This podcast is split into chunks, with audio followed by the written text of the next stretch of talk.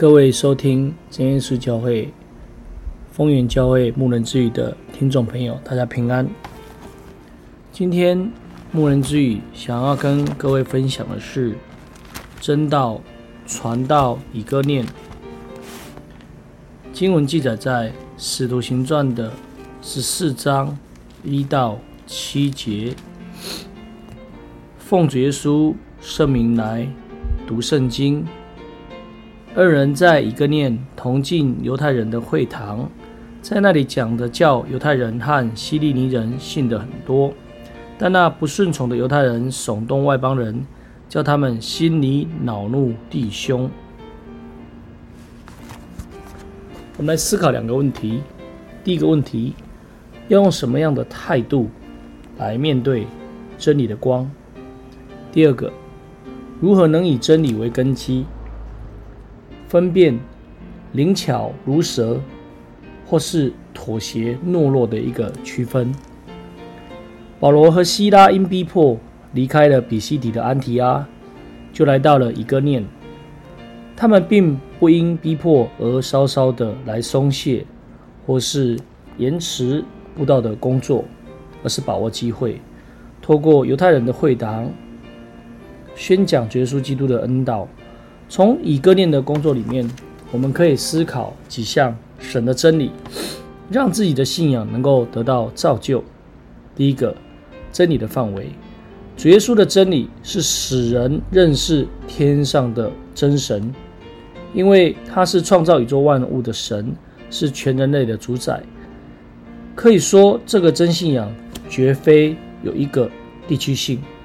因为主耶稣不是只做一个民族或是一个区域的神明而已，而且他的救恩是要临到万民的，因此他不分种族，不像犹太人那样狭隘的信仰观念，更不是那些对道理认识不清的幼稚犹太信徒的看法。所以在以哥念，保罗为主所做的见证，引领很多人来信主，有犹太人，也有希利尼人。今天我们亲自体会了。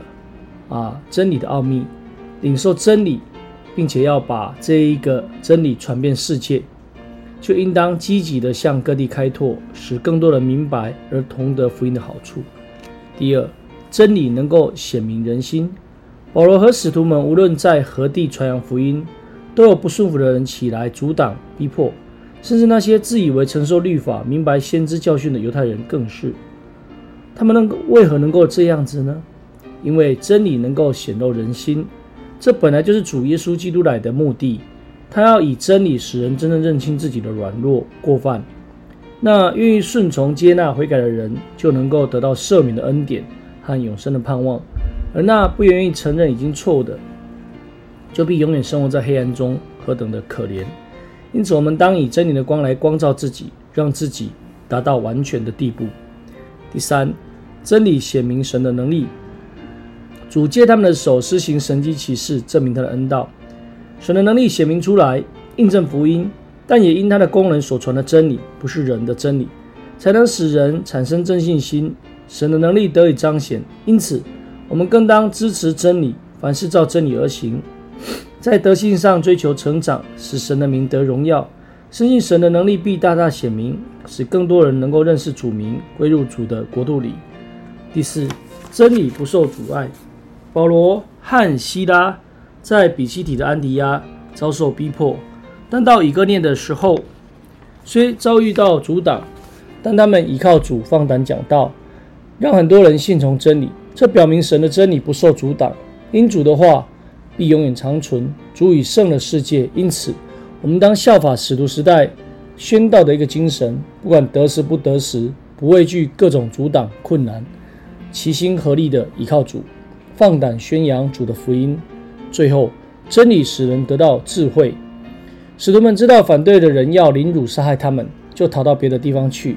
这并非是他们怕死，而是他们能够明白主的教训，能够灵巧像蛇，以保留传福音的气力。但当必须要面对勇敢殉道的时候，其实使徒都是慷慨就义的。这就是真理的智慧和胆识。我们当真理存在我们的心里，常常运用思想，并且求主借着他的话赐给我们何以的真智慧和胆量，能够分辨是非，在正道上站立得稳。求主来帮助我们。今天的分享就到这里。最后，将一切荣耀、颂赞、权柄都归给天上的真神。也愿主耶稣基督的恩典临到我们。阿门。啊，各位收听真耶稣教会风云教会的听众朋友，欢迎你听完了里面的内容，可以在礼拜一、礼拜三、礼拜五晚上的八点啊，来到我们会堂来聚会。那么礼拜六早上的十点、下午的两点啊，是我们安息日的聚会。欢迎你能够来到真耶稣教会风云教会来领受圣经的真理。大家平安，下次再会啦。